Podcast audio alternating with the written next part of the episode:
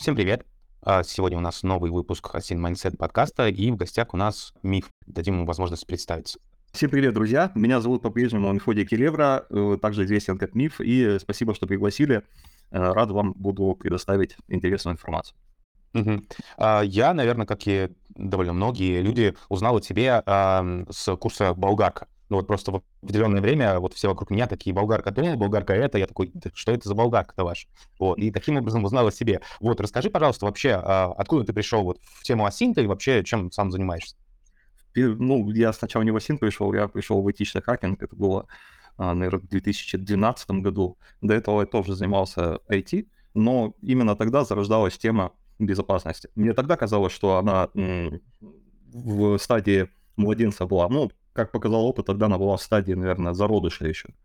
Так вот, э, как э, родился курс «За тобой не придут с болгаркой». Ну, посмотрел мои вебинары мой друг э, хороший Женя Ягут и сказал, блин, чувак, у тебя такая информация, почему ты ее типа не продаешь? Я говорю, да ну кому это надо, зачем? Он говорит, да нет, давай вот сядем, давай придумаем название. Вот какие у тебя клиенты, какие у них страхи? Я говорю, ну это люди, которые ценят свою безопасность, анонимность, а какие у них страхи? Я говорю, что в двери придут с болгаркой и начнут пилить. Он говорит, блин, говорит, чувак, говорит, это вот то самое, говорит, ты назовем курс, за тобой не придут с болгаркой.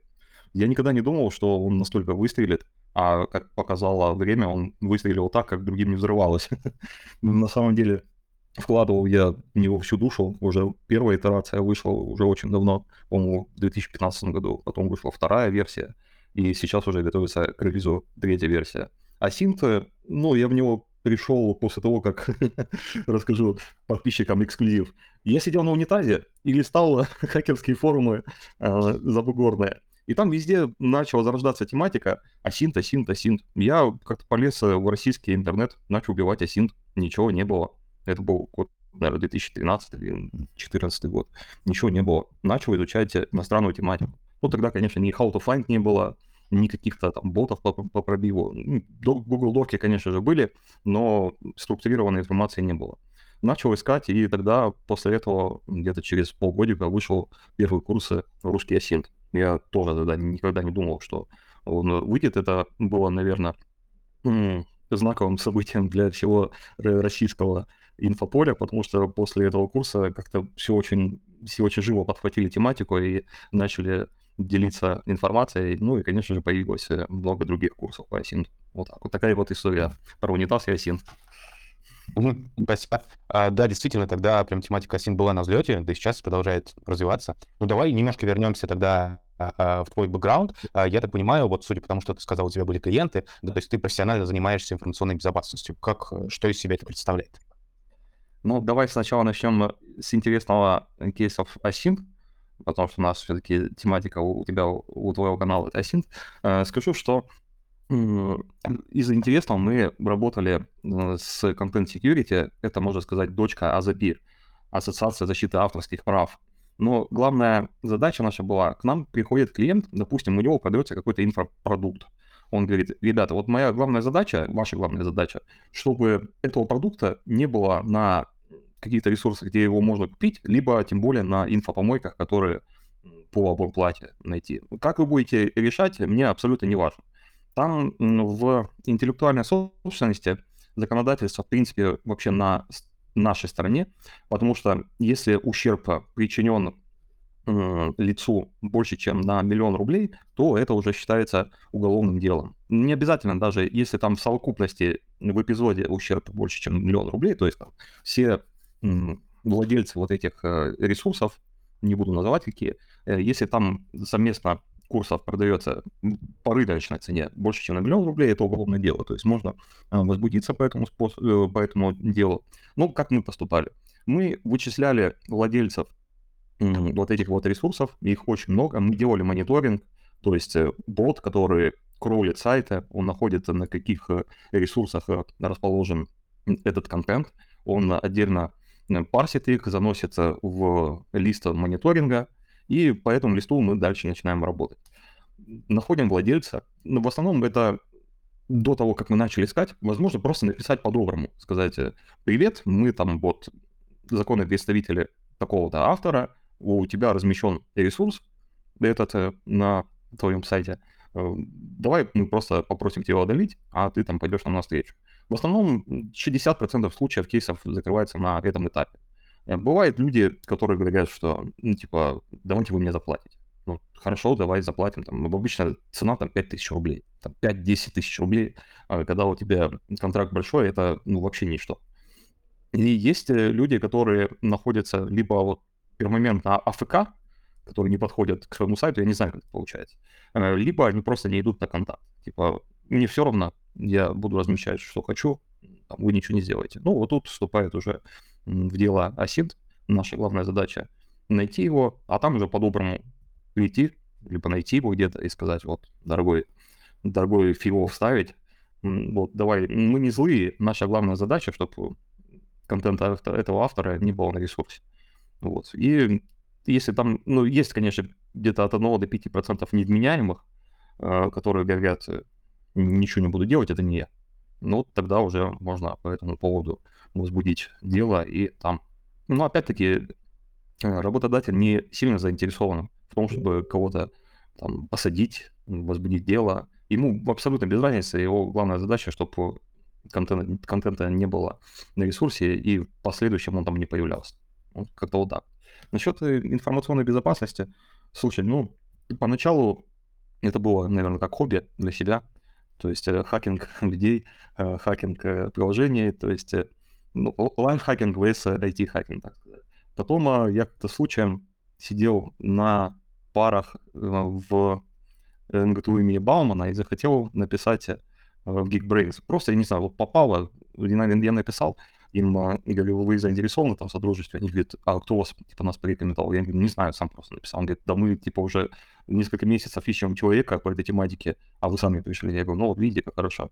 Я говорю, давайте сделаем курс. Они говорят, ну, мы сомневаемся, давайте сделаем вебинар. В итоге мы делаем первый вебинар, второй, третий, пятый.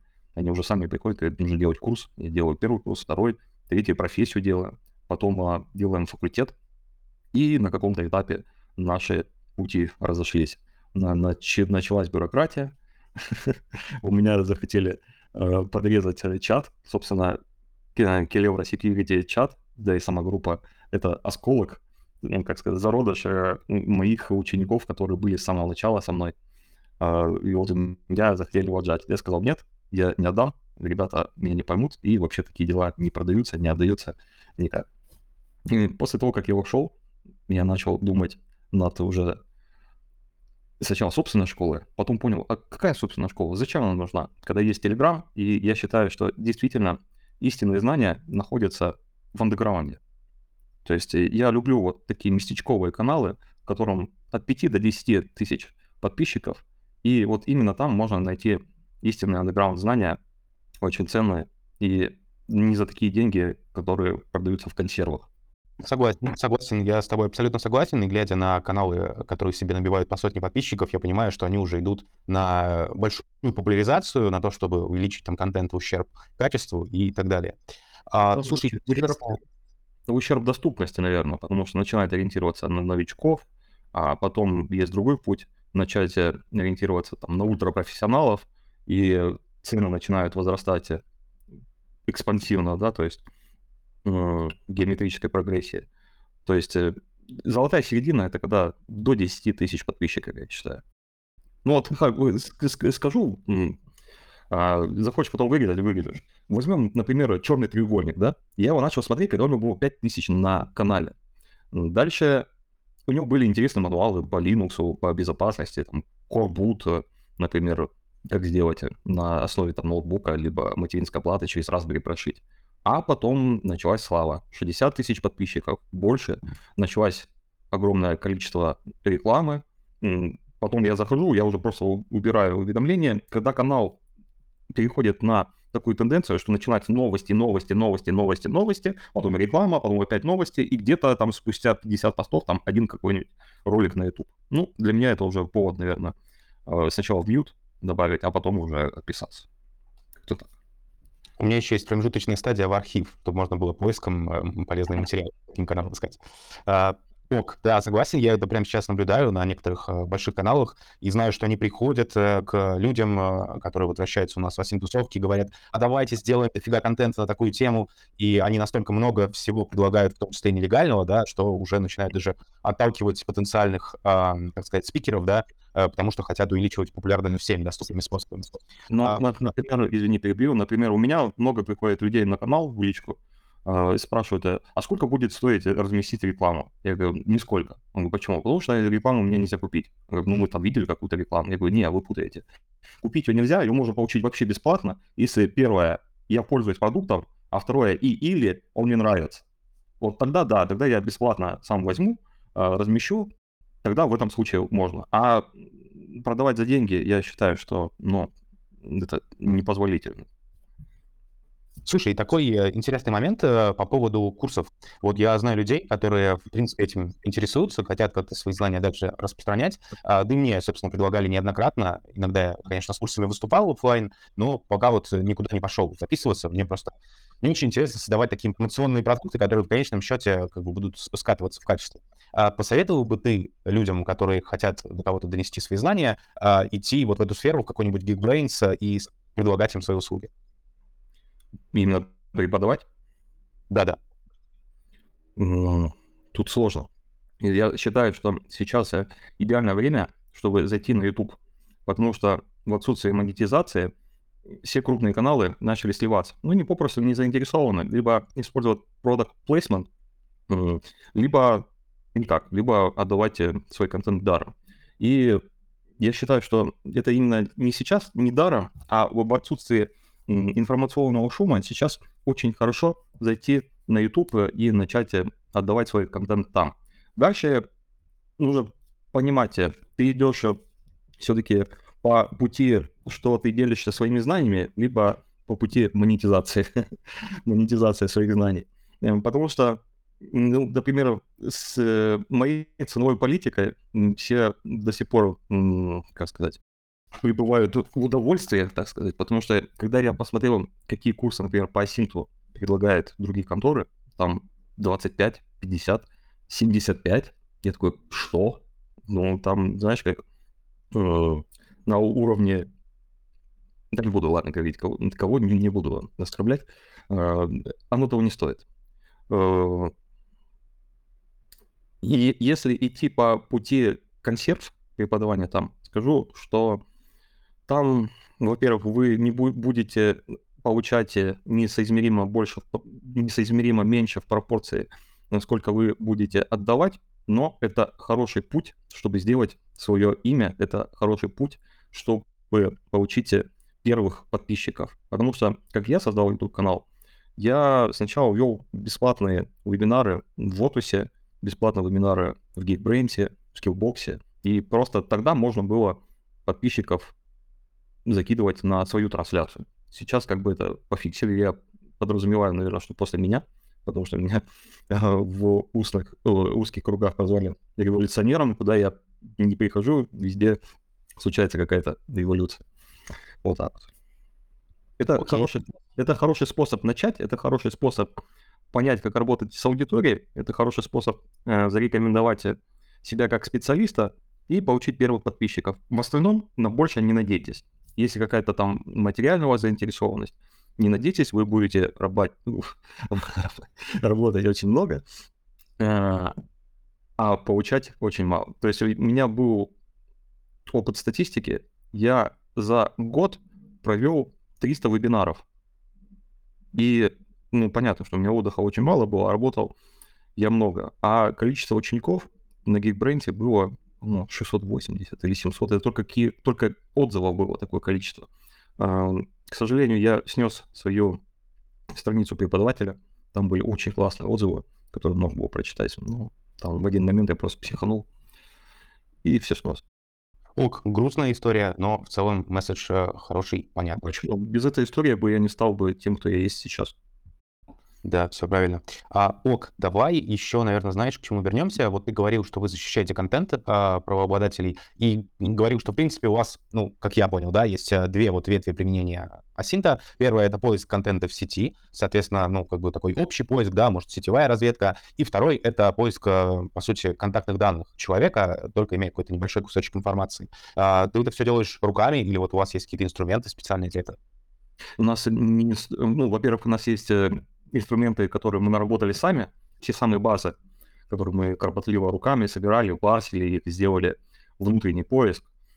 А второе, у нас есть наработанная методология, с помощью которой у нас команды а, объединяются в рабочий инструмент. То есть у нас нету такого, что один делает э, поиск, второй приходит, работает по этим же данным, перепроверяя их. То есть обычно э, в командах задвоение результата, задвоение действий это часто очень вещь. Нет, у нас э, так, поискал, записал, записал выдачу. У нас все по методологии. Второе, безусловно, сначала идет э, так называемый а, домен recon, либо домен async, потому что мы в первую очередь работаем с интернет-ресурсами, и что мы видим, это фронт, это домен и видим сайт. Э, скажу, что направление домен recon почему-то в России очень мало кто освещал, у меня в планах есть, и вообще у меня маленький блог записан на эту тему, но я его нигде не укладывал.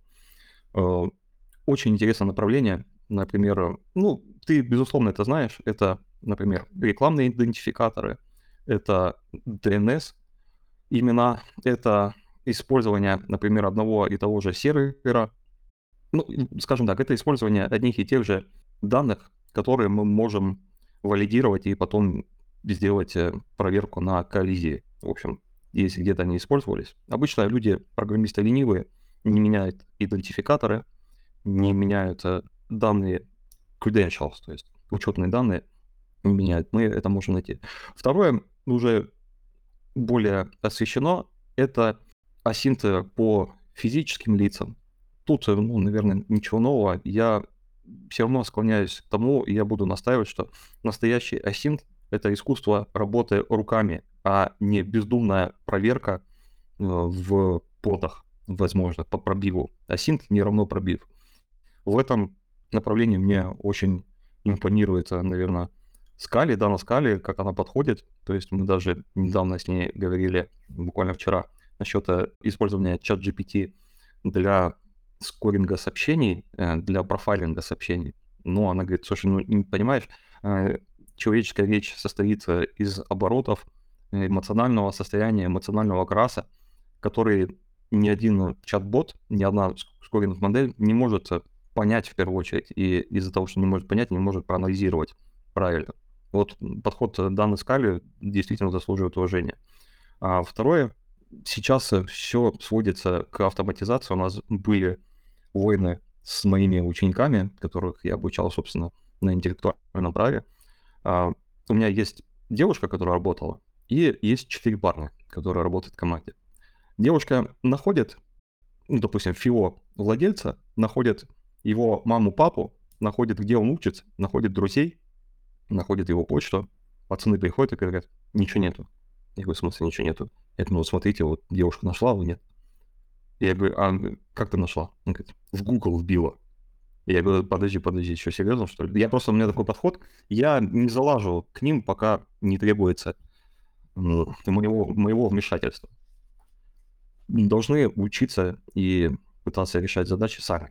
Я могу только быть в роли арбитра, э, либо в роли проверяющего уже. Я говорю, как ты нашла? Он говорит, да Google вбила. Я говорю, а дальше? Почва как нашла? Ну, там, где звездочки были. Я просто выписал таблицу э, возможные имена и руками подобрала с помощью восстановления пароля. Я говорю, пацаны, да вы в Google убивали? Нет. Я говорю, а, то есть вы по ботам прошлись, посмотрели, выдачи нету, и написали, короче, в отчете, что ничего не найдено. Не в отчете, а точнее в промежуточных результатах для других участников, что вы проверили, ничего нет. Но вы понимаете, что, во-первых, вы саботировали работу, то есть э, другие участники могли посмотреть и сказать, а, ну раз тут все проверено, я дальше копать не буду. Но, а во-вторых, э, ну, нужно как-то голову включать. Слушай, согласен, хорошая история про командную работу, а, и очень сильно поддерживаю вот эту вот практику методологии, что что ты нашел, э, проанализировал, сагрегировал, выписал, двигаешься дальше и последовательно проходишься, в общем, по направлениям поиска. А, так, какой-то еще вопрос хотел тебе задать, но уже забыл. Ты очень много тезисов вот прям в ответы вставляешь. Мгм. Слушай, про рекламные идентификаторы, точно. Ты, наверное, имеешь в виду а, что-то типа айдишника Google Аналитики, да? Да, это мега удобная штука. Я даже помню на каком-то из порталов ам, м, какой-то компании, связанной с IP-Info.io, если не ошибаюсь, там даже есть поиск по рекламным айдишникам, то есть настолько как бы всем уже стало понятно, что они сильно, э, сильно связывают между собой сайты и домены. Действительно, тема перспективненькая. Ну, тут даже, знаешь, можно пойти дальше, открыть, например, исходный код и, ну, какой исходный код, э, HTML, либо какие-то скрипты, которые можно найти на фронтенде, и просто визуально сопоставить.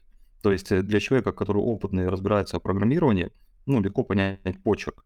Безусловно, есть э, какие-то нейросети, которые позволяют сравнить два кода и сказать, с какой вероятностью писал тот или иной там человек, какого, какого а, сопоставления. Но скажу, что бывает даже написание комментариев одним и тем же способом позволяет э, предварительно сделать гипотезу. Я первое, что говорю, что в Асинте важно это методология вынесения в первую, очередь гипотезы. Дальше нам нужно для подтверждения гипотезы три а, отдельных факта, которые ее подтверждают. Если мы нашли три факта, которые подтверждают, значит гипотеза, скорее всего, подтверждена. Мы ее записываем в столбец плюс, и дальше, если мы какие-то находим еще подтверждения, то мы там каждый раз добавляем плюсики, либо на mind -карте мы э, просто в подтверждение гипотезы там ставим стрелочки, либо таблицу делаем. Ну вот э, это идентификаторы и банально человеческая вещь. Написание кодов, написание комментов. Э, Знаешь, как российских хакеров часто вычисляют? Они ставят, когда ставят смайл, они ставят не двоеточие, кавычка, они ставят просто кавычку. Ну, закрыть, то есть улыбающийся смайл. Иностранные пользователи, иностранные люди никогда не используют такой символ, чтобы выразить свои эмоции. Они всегда ставят двоеточие и закрытие кавычки. Потому что так был вирус WannaCry, и который Петя был, да, по-моему, Петя, а, было вычислен а, Russian Trail, якобы в коде был написан комментарий с помощью вот такой вот а, конструкции. Вот подтверждение человеческого фактора. Да, да, есть такое, согласен. А, слушай, отдельный у меня вопрос интересный. Вот ты упоминал таблицы, упоминал майндмэпы. А можешь посоветовать вот конкретно какие-то продукты для командной работы в Асинте? Э, В какой сфере? А, именно для того, чтобы работать командой. Ну, условно, там Google таблицы, не знаю, или какой-нибудь Мира. Вот чем вы пользуетесь? Notion, э, Google таблицы тоже.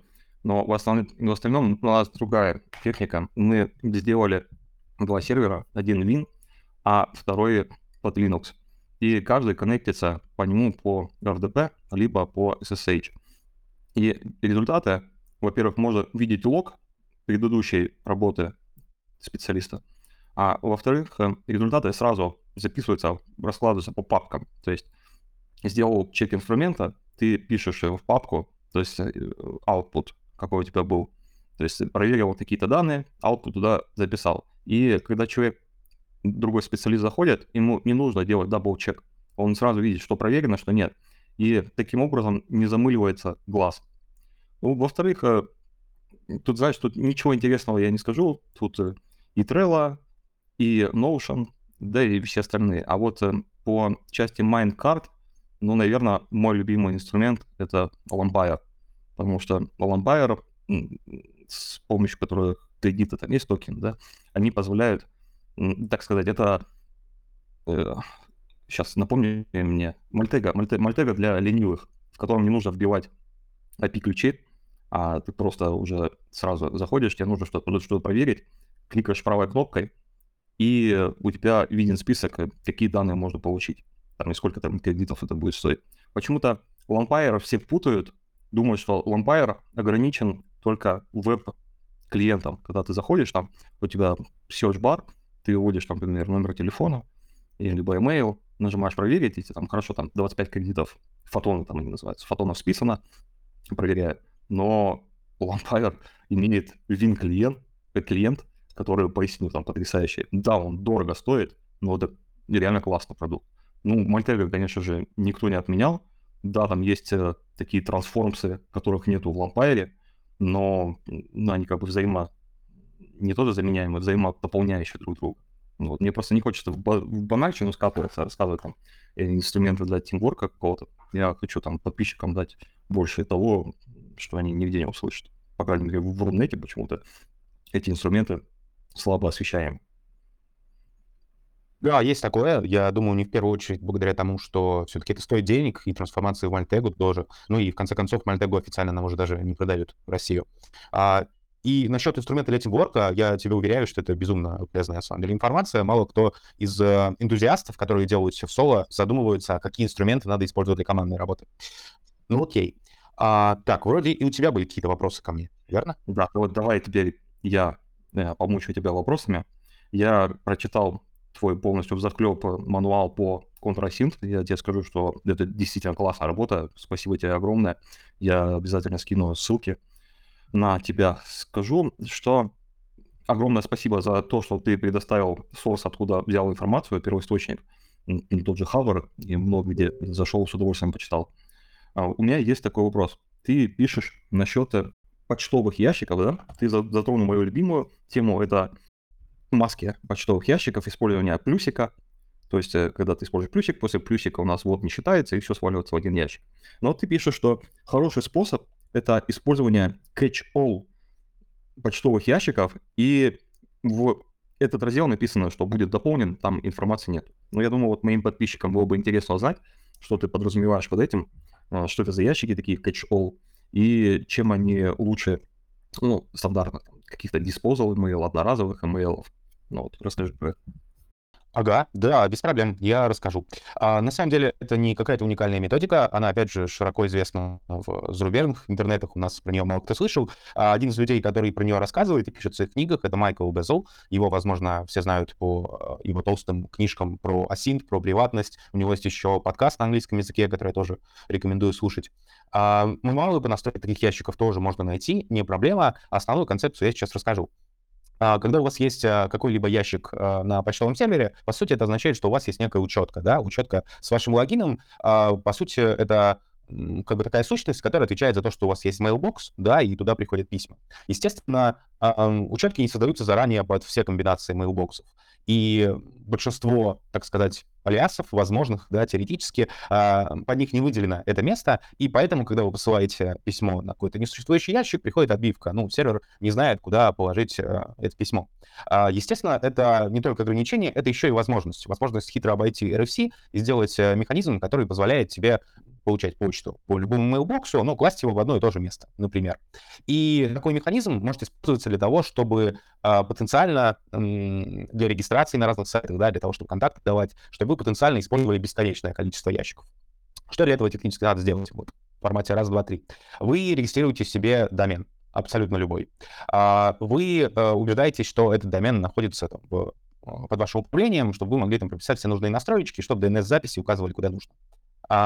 На ProtonMail, это один из сервисов, который поддерживает такие ящики, а, можно специальные секции прям в, вот, вбить этот ящик, вбить там какие-то дополнительные данные и включить определенную настроечку. И с этого времени а, все письма, приходящие на абсолютно любой алиас а, почтового ящика на вашем домене, они будут автоматически перенаправляться на ваш ProtonMail. Таким образом, у вас есть вот этот вот внешний, так сказать,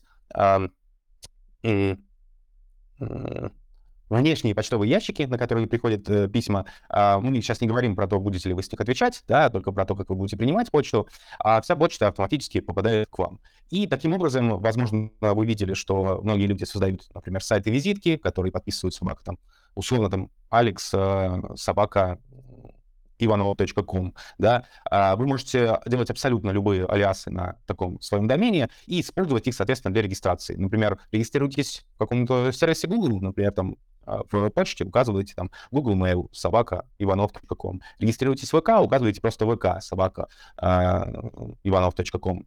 А, чем это полезно для приватности?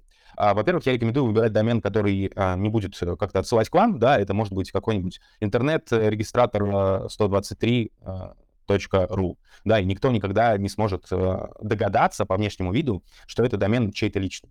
А, после этого вы, соответственно, создаете алиасы под каждый сервис, в этих алиасах также не раскрываете, кто вы. Таким образом, когда, не дай бог, конечно, попадает ваш логин и ваш пароль, ваши креденшалы в какую-то утечку, по этому имейлу никак нельзя будет сопоставить а, как бы его с вами. И, соответственно, нельзя будет сопоставить разные имейлы на одном и том же домене а, между собой, если только как бы те, кто занимается таким сопоставлением, не знают, что это домен, принадлежащий одному человеку, не компании, и что эти ящики тоже принадлежат одному человеку. А это, как вы понимаете, уже более высокий уровень кросс. Ну, давай я просто подписчикам поясню, да, люди не сразу поймут. А, ты подразумеваешь под алиасом это имя пользователя. То, то есть у нас есть, например, soxoy.ru. А, Soxoy подразумевает, что алиас — это все что угодно, имя пользователя до собаки. То есть у нас есть, э, например, мы регистрируемся на ВК, и домен у нас Soxoy. Мы говорим, что это ВК, собака, soxoy.ru. Дальше мы регистрируемся, например, на Тинтере, мы говорим Tinder, собака, soxoy.ru. И таким образом есть и плюс, и минус. Мы точно не знаем, какой email, во-первых, э, нужно использовать для другого сервиса в случае, если наш какой-то был скомпрометирован. Например, утек ВК, мы не знаем, как там записано Одноклассники или что-то. Но есть недостаток. Нам нужно помимо пароля, нам нужно еще запоминать, какой email использовался в том, в том или ином сервисе. Но объективно, да, если там что-то простое, собака ВК, там, soxoy.ru, это одно. А если там используется, например, lead, lead это когда мы заменяем английские символы на буквы, ну, например, там слово, э, букву Е можно заменить троечкой, а А можно там, заменить четверочкой, И можно заменить с помощью единиц. Это называется lead. И это дополнительный уровень безопасности, когда только мы знаем, каким способом мы могли исковеркать написание там слова «одноклассники». То есть мы могли там «он» написать через ноль, «одноклассники» и написать э, через единицы и так далее. Вот, нам нужно запоминать и альяс, и нам нужно запоминать пароль. Но в этом есть свой плюс. Как говорит э, Сергей Павлович Пилогин, а, протокол SMTP — это самый уязвимый, наверное, элемент, который нам остался как рудимент от прошлого. Потому что почта от email, во-первых, не шифруется, будем говорить, если это не использовано на уровне самого клиента, например, как в Proton Mail. Во-вторых, она доступна нашему цензору. Цензор может быть и силовые структуры, структуры а мог, могут быть сам владелец этой почты. В общем, почту нужно защищать вдвойне. Как говорится, береги честь молоду и почтовый ящик. В общем, у меня есть э, второй вопрос. Я нашел в твоем мануале очень интересную вещь. А, защита фотографий. Мы знаем, что есть такие сервисы, как TNI, есть э, такие сервисы, как очень известный бот, который начинается на букву Г. Не буду его называть. В общем, у тебя есть метод, который с помощью не то что нейросетей, с помощью сервисов, которые имеют веб-интерфейс, можно внести на фотографию определенный шум. И далее, визуально, эта фотография никак не будет отличаться для человека. То есть э, она будет точно такой же. Но когда ее будет сканировать робот, либо нейронная сеть, она увидит э, абсолютно не фотографию, она увидит э, ерунду, которая не позволяет ей а, определить ваши черты лица и так далее. Вот расскажи, пожалуйста, подробнее об этом методе. Может, скажешь, какие сайты можно использовать, есть ли какие-то особенности и, может, какие-то минусы есть. Плюсы мы уже вот вроде как определили. Ага, окей. А, метод это называется клокинг. Можно искать по, собственно, этому ключевому слову. А, на самом деле ты весь его механизм, по сути, уже описал, да, то есть с помощью определенных алгоритмов вносятся изменения в изображение, которые не видны а, человеческому взгляду. А, при этом, ну, как бы методика это очевидна, ее даже пробовали использовать раньше в топорную. Был такой а, проект, а, если помнишь, когда а, наносили макияж определенным образом на лицо, чтобы нейросеть переставала узнавать. Но это так было скорее для хайпа, да, а обработка фотографий э, для того, чтобы какие-то методы машинного обучения там не видели лицо, да, э, они, собственно, отталкиваются от самих вот этих вот алгоритмов и находят какие-то тонкие изменения, которые, возможно, даже и нельзя описать э, какими-то понятными человеческими терминами, да, ну, то есть поменяли там пару пикселей, поменяли вот там несколько пикселей, и условно все, компьютерное зрение не видит, что там есть лицо. А, я думаю, что в будущем это будет активно развиваться, вплоть до того, что мы сможем подменять а, так называемые там, фингерпринты, биометрии лиц. То есть с помощью определенных воздействий делать так, чтобы твое лицо, оно визуально оставалось тем же, но подходило, скажем так, по своим параметрам а, для каких-то других, для каких-то других лиц. То есть эксплуатация неких алгоритмов, которые лица распознают. А что есть из программного обеспечения для того, чтобы с этим работать? Есть онлайн-сайты, есть утилитки. Собственно, ссылки на них есть в этом же самом Contrasynth гайде. Я не пользуюсь, честно говоря, этими инструментами э, постоянно, потому что я просто никуда стараюсь не выкладывать свои фотографии. Да, там, где мои э, изображения и так утекают в сеть, я в курсе, что они там, а специально я нигде их не размещаю, но если буду размещать, то, разумеется, буду их прогонять через такой вот софт. Ну, ты мне скажи, пожалуйста, есть ли какие-то минусы у этой технологии? И второй момент я хотел бы узнать. Мы знаем, что когда мы заливаем на какой-то сайт, а, изображение воссоздается с помощью библиотеки это сделано, чтобы не была осуществлена какая-то атака, не был залит shell, метод, метод данных, либо не подменили изображение на исполняемый файл какой-нибудь. Не исполняемый, а ладно, на файл, так скажем. А как будет себя вести клокинг при воссоздании изображения, когда мы будем заливать, ну, как видео обрабатывается, да, например, на YouTube. Мы знаем, что кодеками сжимается, дальше может э, еще какая-то трансформация. Вот с изображениями у тебя есть опыт будет ли работать? А, слушай, да, безусловно, будет работать, э, но по сути у тебя изображение остается таким же графическим файлом, да, просто немножко искаженным.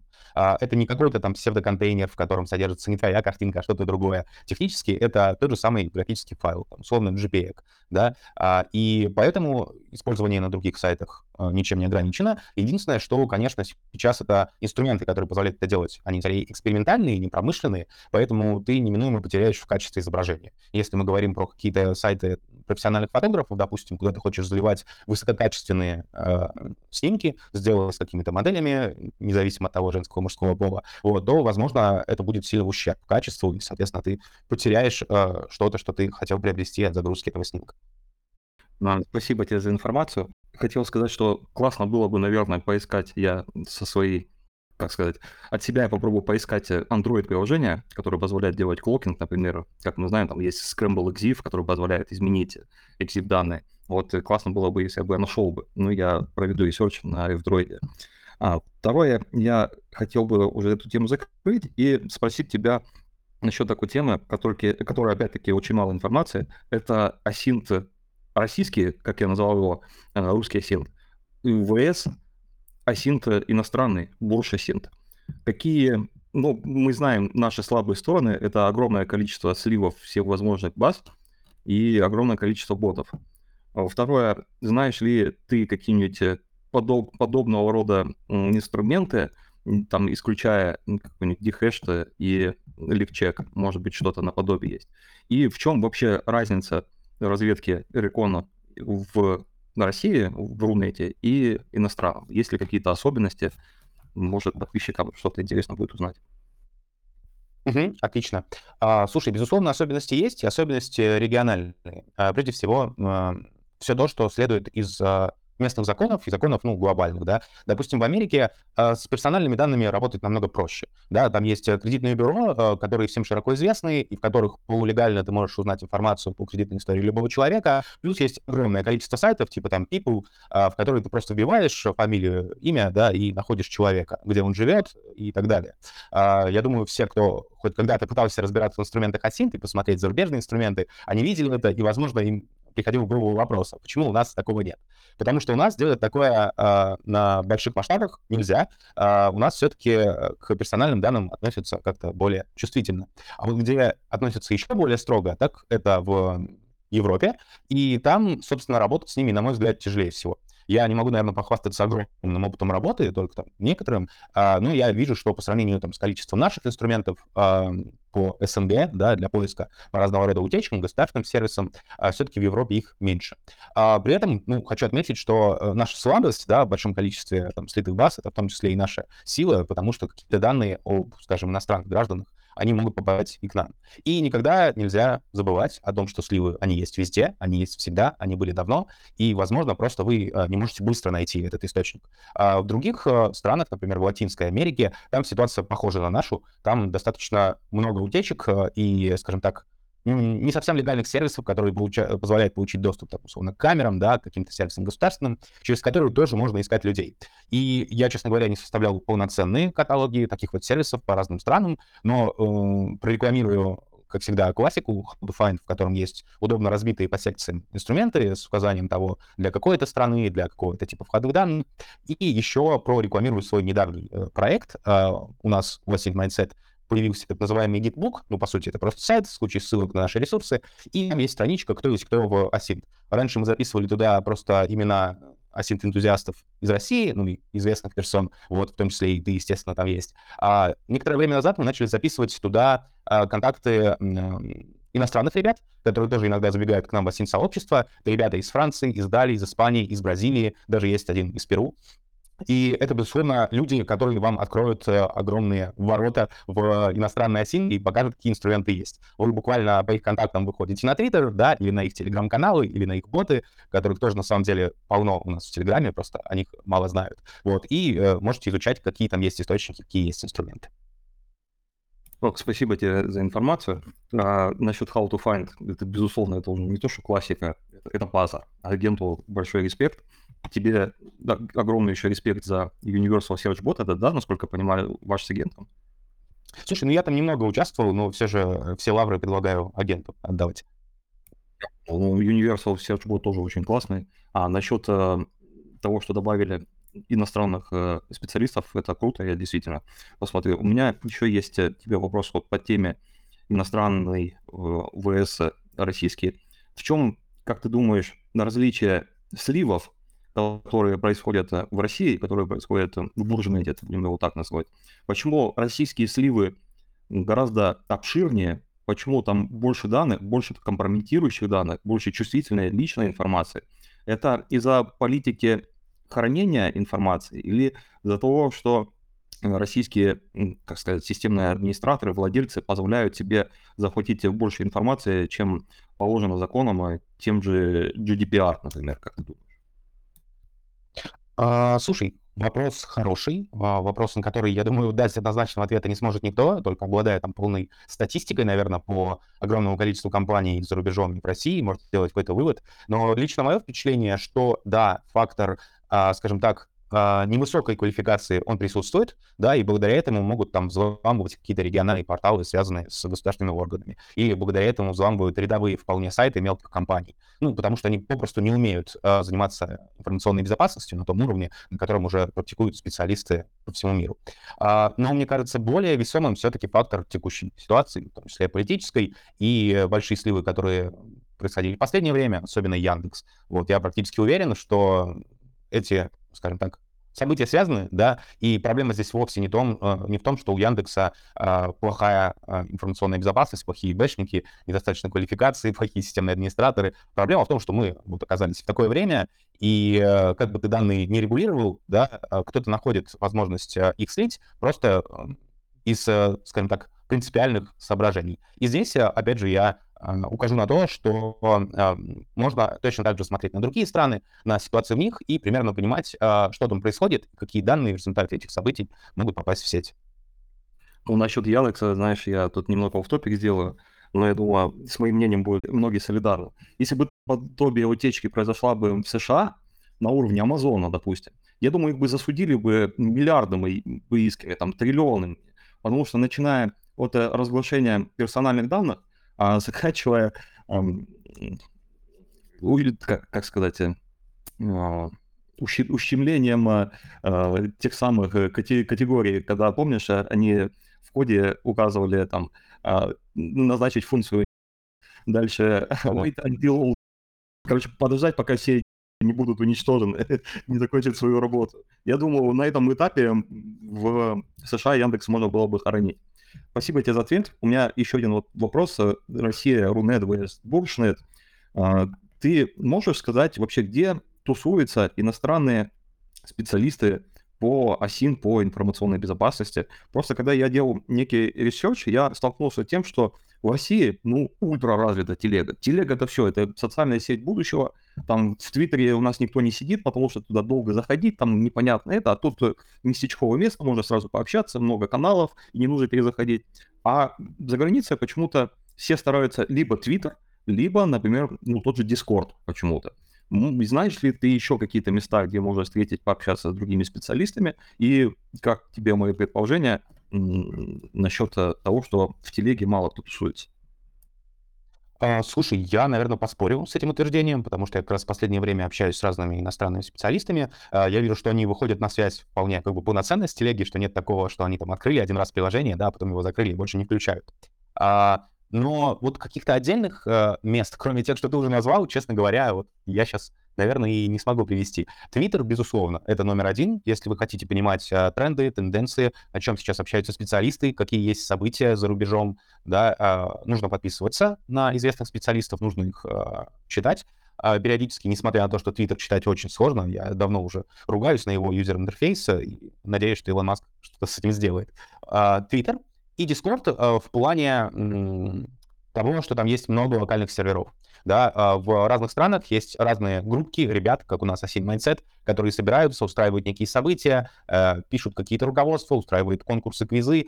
А почти у каждого такого большого комьюнити есть Discord-канал, Discord-сервер, его можно найти на просторах интернета. И, кстати, у меня даже где-то был список из серверов Discord, который я, наверное, могу пульнуть в описании подкаста. Вот, и все, кто этим интересуется, а, заходите, читайте, слушайте, потому что ребята там активно общаются в его чате. Если понимаете английский или какой-то другой иностранный язык, есть, в общем-то, вероятность обменяться опытом. Как-то так. Я думаю, подписчикам будет интересно, скинь обязательно. И еще, наверное, попрошу тебя скинуть, по твоему мнению, Twitter аккаунты, на которые стоит подписаться по части безопасности, по части асинта. И, как ты сказал, Твиттер нужно читать. Ну вот, как ты думаешь, э, must read в первую очередь, э, каких специалистов стоит почитать? У меня, наверное, последний вопрос к тебе. А, э, я вернусь к теме клокинга, и ты начал говорить, что наносился макияж, чтобы сбить с толку систему распознавания, лиц. Но мы знаем, что в России такая система есть, купол, она есть и за границей. Знаешь ли ты какие-то рабочие методы, например, там, использование маски. Понятное дело, что если мы полностью э, скроем лицо, например, очки, медицинская маска, шапка, то у нас очень будет сложно узнать, ну, за исключением, наверное, китайской какой-нибудь э, социальной этой системы, которая социальный рейтинг, который по, по походке узнает. Я думаю, в России это не так развито. Я тебя спрошу по-другому. Как ты думаешь, использование, например, маски медицинской сбивает с толку такие системы, либо использование какой-нибудь э, кепки, использование очков. Вот не такие сильно радикальные варианты, когда мы там полностью лицо скрыли, а вот такие элементы, например, как очки, а, комбинация очков, э, бейсболки, комбинация бейсболки, там, медицинской маски. Мы, опять-таки, я скажу, что мы такое осуждаем, мы ни от кого не скрываемся, мы с целью безопасности просто обсуждаем технологии, чтобы понять, э, как нам защищаться, нам нужно знать вообще, как нам, на нас нападают, но мы как бы на острие атаки, мы специалисты-безопасники, нам нужно понимать, э, как быть вообще в тренде, как выглядит та или иная технология, потому что если нет обсуждения, то и не будет развития. Согласен, спасибо за отдельный дисклеймер. А, да, отвечая на твой последний вопрос, а, нет. Ну, для промышленных систем маска, кепка, что-то еще вот похожее, оно не будет преградой. Потому что, ну, давайте вспомним, когда у нас был ковид в начале 2020 а, года, да, уже прошло два почти полных года, и за это время, естественно, все э, большие компании, которые этим занимались, они к этому приспособились. Они сумели использовать какие-то другие факторы, они сумели перенастроить свои э, модельки в софте на то, чтобы а, различать людей даже в условиях а, того, что не видно рта, да, даже в условиях того, что есть еще какая-то дополнительная одежда. Ну и давайте вообще просто вспомним, что а, у нас тут в России холодно довольно долго, в течение года, да, и люди имеют свойство там шапку закутываться, шапки надевать. Естественно, людей надо распознавать и в этих условиях. А, поэтому что является инструментом, да, для того, чтобы действительно серьезно изменять свою внешность, а, ну, естественно, это нанесение вот какого-то макияжа, изменение внешности а, и как-то ни странно, косплей. Есть такое направление культурное, да. А, если посмотреть на косплееров, иногда можно заметить, что они выглядят совсем по-разному, совсем. Хотя, мне кажется, чаще такое встречается среди каких-то профессиональных моделей, которые тоже могут накраситься особым образом, что с разных ракурсов их лицо выглядит абсолютно по-разному, благодаря вот этим всяким теням и цветам. Поэтому, эм, если вы хотите в теоретических, разумеется, целях, в экспериментальных, а, выяснить, каким образом все же а, перестать распознаваться такими технологиями, ну, нужно посмотреть в эту сторону, я считаю. самое интересное, когда какой-нибудь э, сервис по поиску фотографий вбиваешь меня, он такой, это Snail Kick. Короче, что 90% вероятности, что это Snail Kick с YouTube. Смешно. И последний, наверное, вопрос по этой теме. Э, как ты думаешь, мы знаем, что систему распознавания лица FineClone или FineFace, я не помню, что там первое у нас было, по-моему, FineFace, а, выкупила у нас государство, а потом через какое-то время у нас появилась э, система распознавания лиц там, с целью безопасности. Как ты думаешь, э, какова вероятность того, что в этих э, системах взята за основу модель определения лица, которая использовалась в FineFace? А второе, как ты думаешь, что там содержится, ну, как я думаю, 70% это база ВКонтакте плюс какое-то там определение лица по картотеке. Как твое мнение насчет такой теории? Слушай, ну я более чем уверен, что переиспользуются, ну это не секрет, что такие проекты, они даже разрастаясь, меняя имена, они все равно используют там одну и ту же кодовую базу. Даже Telegram, надеюсь, не секрет для наших подписчиков, что он в какой-то мере зиждется на технологиях ВК.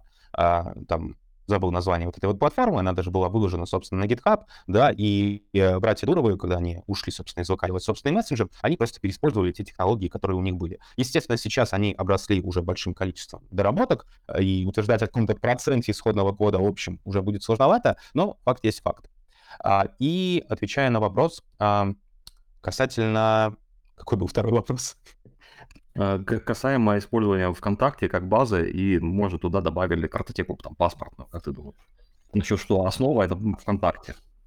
Слушай, мне, наверное, ну, не хочется утверждать голословно, но кажется, что это очень вероятно. И ВК, и Одноклассники, и, безусловно, наши государственные сервисы, а, они, возможно, в какой-то мере уже связаны через сервисы э, электронного взаимодействия межведомственного, не знаю, можно фантазировать, конечно, сколько угодно на этот счет, но если бы а, мне, как руководителю службы безопасности метрополитена, да, а, пришел вопрос, а типа не хотите ли вы э, каким-то образом там а, использовать еще дополнительные источники, я бы был только за. Я бы изо всех сил старался синтегрировать ее со всеми огромными другими массивами данных, чтобы когда, не знаю, ко мне входит в пределы моих владений какой-то человек, о котором уже известен факт совершения преступления, да, чтобы система его определила. То есть здесь, опять же, мы исходим из логики, на самом деле, привычной для нас, да, для тех, кто занимается осинтом. Чем больше сведений мы соберем, вот как ты сказал про три факта, да, тем увереннее мы сможем принимать выводы. Ну и такой же логикой пользуются и э, люди, стоящие во главе этих структур. Единственное, что, конечно, различные бюрократические, юридические препоны, они могут мешать этому интегрироваться так быстро, как, как им хотелось бы следующий пункт я хотел бы с тобой обсудить, наверное. Просто обсудить. Мы не будем делать э, какие-то выводы, какие-то заключения. Я думаю, все выводы сделают подписчики наши сами, у нас все взрослые люди. Это внедрение системы Oculus и внедрение системы, вот простят меня подписчики, я забыл, как она называется. Смысл в том, что Oculus у нас э, анализирует изображения в соцсетях, а вторая система у нас будет э, анализировать написанный текст на моменты там, экстремизма, возможные а, какие-то забастовки, бунты, все остальное. Я скажу, что с моей точки зрения это логическое развитие а, системы, как раз таки, которая была введена, а, это FindFace. А, скажу, что, друзья, будьте разумны, всегда думайте, что вы выкладываете и что вы пишете в первую очередь. Скажу, что в данный момент производительность системы ну, совершенно небольшая, потому что она всего там ограничений умеет анализировать небольшое количество изображений там в час, либо в сутки. Но, как э, я помню это интервью, это был Артур Хачуян, он рассказывал, что еще соцсети э, давно умеют анализировать изображения, там особые триггеры, флаги, это использование, например, оружия, а, будь то там, не знаю, какой-то там пневматический пистолет, либо там как сейчас мода там видят, это просто охолщенное там оружие, надеюсь, вы меня поняли, что хол холстыми стреляет. На самом деле для таких э, механизмов, инструментов это совершенно не важно. Вы привлечете внимание к своей персоне, э, поднимете флаги, э, безусловно, и, и если вы, как сказать, если вы безбашенный, вам нечего бояться, то, конечно, в путь. Если вы просто по своей дурости решите это сделать, то можете нажить себе проблем. А, насчет того, что а, это действительно может использоваться э, по существу и в нужных целях, это я, безусловно, поддерживаю. Мне все равно хочется думать, что мы живем в более-менее безопасном государстве, и что меня там не пристрелят э, завтра в подъезде где-то. Как ты думаешь, далеко ли могут зайти а, такие системы распознавания контента, будем так называть? Видишь ли ты какое-нибудь логическое продолжение из всего этого? И к Саурона мы еще не движемся, как ты думаешь? Ну, мне кажется, что нам чисто технически и бюрократически далеко, скажем, до модели Palantir, которая собирает э, огромное количество там, данных из государственных баз, да, и предоставляет э, доступ к, к большим структурам, а, большим структурам и компаниям, вот к этим базам. А, а вот э, логически к чему мы следуем, ну, честно говоря, я не могу сказать. Не знаю будущего, вижу некие тенденции, ну и кажется, что действительно модель какая-то похожая на китайскую, возможно, появится. Возможно, эта модель — это будущее всего мира, не только нас, а, поэтому Естественно, надо думать о том, что вы пишете, думать о том, что вы выкладываете, просто потому что заботиться о своей приватности. Да, безнаательно того, а, кто будет эту информацию видеть и зачем ее использовать, важно осознавать, куда вы эту информацию выкладываете и зачем. Потому что все это данные, данные открытые, которые можно использовать. Ну, и, собственно, наш подкаст в определенной степени посвящен искусству поиска и использования таких данных. Ну, ну, собственно, OPSEC никто не отменял. Это OPSEC, это Operational Security, да, вообще такой ОБЖ в мире асинта, в мире цифровой гигиены и так далее. Вот, собственно, мой курс был в первую очередь в 2015 году и направлен на соблюдение обсек цифровой гигиены. У меня такой вопрос к тебе. Ныне хайповая тема. Многие знают, что у меня идет э, курс по ChatGPT. Э, скажу, что у тебя был ли опыт использования э, ChatGPT? Были ли какие-то прикладные кейсы в everyday life, в повседневной жизни, где ты найти, смог найти применение? Ну, вообще расскажи свой experience. Как тебе сама идея чат-бота, твои впечатления? Слушай, безусловно, вещь полезная, вещь хорошая. А, скажу честно, в ежедневной жизни я это не использую, просто потому что у меня есть, а, скажем так, некий налет перфекционизма, который я давно уже из себя вытапливаю, чтобы делать вещи а, в определенном балансе скорости и качества, а не просто с уклоном в качество. Вот, поэтому я многие э, вещи, которые хочу сделать, там, найти какую-то информацию, сделать какие-то выводы, да, написать какое-то письмо в ответ, э, я все же стараюсь сделать сам, и только когда у меня не хватает времени, либо я понимаю, что качество вот этой информации, которую мне нужно выдать э, наружу из себя, оно, типа, вообще не критично для принимающей страны, то здесь чат GPT, безусловно, для меня был полезен. То есть я иду, задаю какой-то вопрос, да, либо вставляю текст и прошу сделать из него краткую выжимку, а, либо что-то еще. Я, на самом деле, даже писал целую статью про то, как можно совмещать чат GPT и async задачи. А, поэтому таким образом небольшим э, твой вопрос переиначивая, типа, а что вообще с этим делать и что будет в будущем, мне кажется, что это станет неотъемлемой частью нашей жизни, и когда просто вы не понимаете, что делать, вы тыкаете в эту магическую штуку, и она условно там э, делает собирает какую-то информацию для вас, делает какой-то вывод. Вот буквально сегодня а, была реклама а, нового расширения для браузера Merlin, а, которая позволяет ткнуть в абсолютно любой текст в браузере и сделать с ним абсолютно любые действия с нейросетью. Просто в всплывающем окошечке пишешь, что, пожалуйста, переведи мне на английский, или придумай ответ для этого вопроса. Ну и, собственно, дальше уже получившийся текст копируете, вставляете, не переходя никуда в другие вкладки и не пользуясь никакими отдельными инструментами. Это, безусловно, полезно. Суксой, ну, с Мерлином ты уже опоздал, это уже старая тема, можно сказать, что не баян, а целый. А, в общем, скажу тебе так, э, первое, хотелось бы, если ты бы поделился ссылочкой насчет использования ChatGPT, это было бы просто э, потрясающе, я бы сам с удовольствием почитал. Я сейчас ресерчу эту тему, хочу поехать э, с двумя докладами, посвященными, с двумя докладами на PhDs. Первый посвященный а, Android-безопасности и антикриминалистической экспертизе, а второе — это использование чата GPT а, в хакинге, в этичном хакинге, в безопасности, асинте и так далее. Но я думаю, таких участников, как я, будет очень много. Второе, я скажу, что у меня на курсе много скептиков, включая хорошего моего друга Кирилла, который уже лет, наверное, не знаю, 15, он занимается девелопингом на Python, различных фреймворках. Он пишет а, ультрабоевые проекты, у него там многомиллионные инвестиции. Я такой, Кирилл, ну, типа, ты видел? Он говорит, да нет, типа, хайповая тема, пролетит и все. Я говорю, я тебе курс подарю, просто зайди, посмотри. Он говорит, я зашел со скептисом, начал потом делать. Я говорю, слушай, ну такие вот варианты использования есть, там, код дописать, либо, а, наоборот, код помочь разобраться, либо написать мануал а, к DMD файлу либо дебаг найти ошибку. Он говорит, да не, типа, я там сеньор лид девелопер, зачем мне это надо? Через три дня пишет восторженный отзыв. Я такой, говорит, сперва такой, ну давай, ладно, поиграем в эту игру. Спустя пять минут такой, а, нифига, а, Оно, короче, ну там есть у нас различные кейсы. А первый раз настолько, как он сказал, гладко стелет, что я поверил, что действительно эта функция существует, а ее, ее не существует. А второй, говорит, я даже как сеньор лид девелопер, я там спрашиваю ее, слушай, объясни мне, как вот это работает, потому что моя работа — это 90% обучения постоянного. И говорит, я просто был в шоке. А второй скажу, что я нашел ее применение. Я каждый раз, я восторгаюсь, насколько можно найти различных кейсов использования. Я беру на GitHub какой-то рандомный POC, последний POC — это Proof of Concept.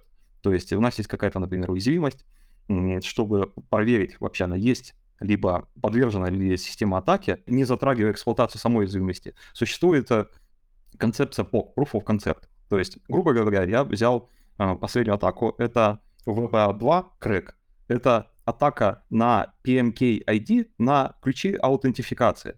И а, очень баянистая тема, я не помню, год, наверное, 2017 был, э, эта атака широко освещалась, потом они все забыли, потому что э, на GitHub выложили POC, но не сам мануал и не эксплойт для за получения доступа. Я взял чат GPT, скормил, ну, используя предварительный запрос, я сказал, что я сейчас тебе буду скармливать несколько файлов.